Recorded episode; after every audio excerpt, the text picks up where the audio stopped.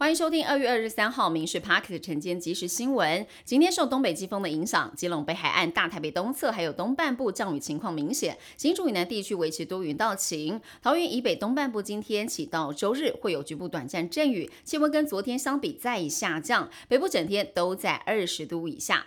回答上季营收跟获利大幅的成长，带旺了 AI 股的买气。美股主要指数在今天大涨，标普五百指数收盘创纪录新高，净扬了一百零五点，百分之二点一一。道琼斯指数首度收在三万九千点以上，涨幅是百分之一点一八。纳斯克还有费城半导体涨幅更是来到了百分之二点九六跟四点九七。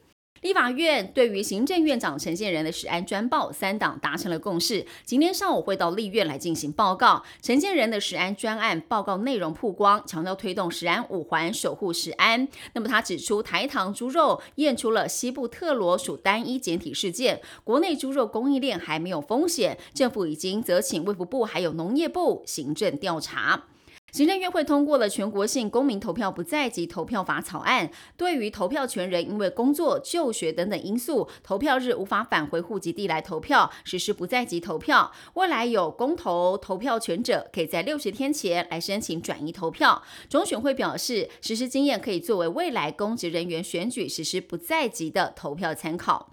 为了冲今年一千两百万国际观光客的目标，行政院副院长郑文灿提出了三项策略，包括了简化东南亚旅客的签证，打算让转机客免签证观光，积极推广争取日韩客，希望让转机旅客成为观光客来源。桃园市府灯会相关的宣传片被轰自我矮化，市议员爆料，脸书粉砖台湾汉服文化推荐官古装的宣传片片尾出现了中国台湾桃园元宵灯会的简体字，引发了统战的批评。挨轰是自我矮化，影片是下架了，是否回应不清楚，影片从哪来，也严正谴责用活动政治化跟标签化。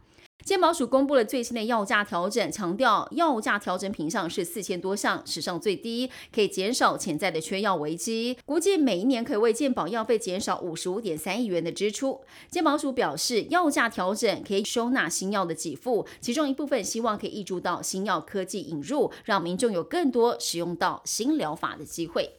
你会额外给外送员小费吗？国内一家外送平台业者做出了统计，最常给小费的县市是金门，小费给最多的用户则是住在彰化县鹿港镇，有人平均每一单就大方给新台币一百块钱，一年送出了超过七万块的小费。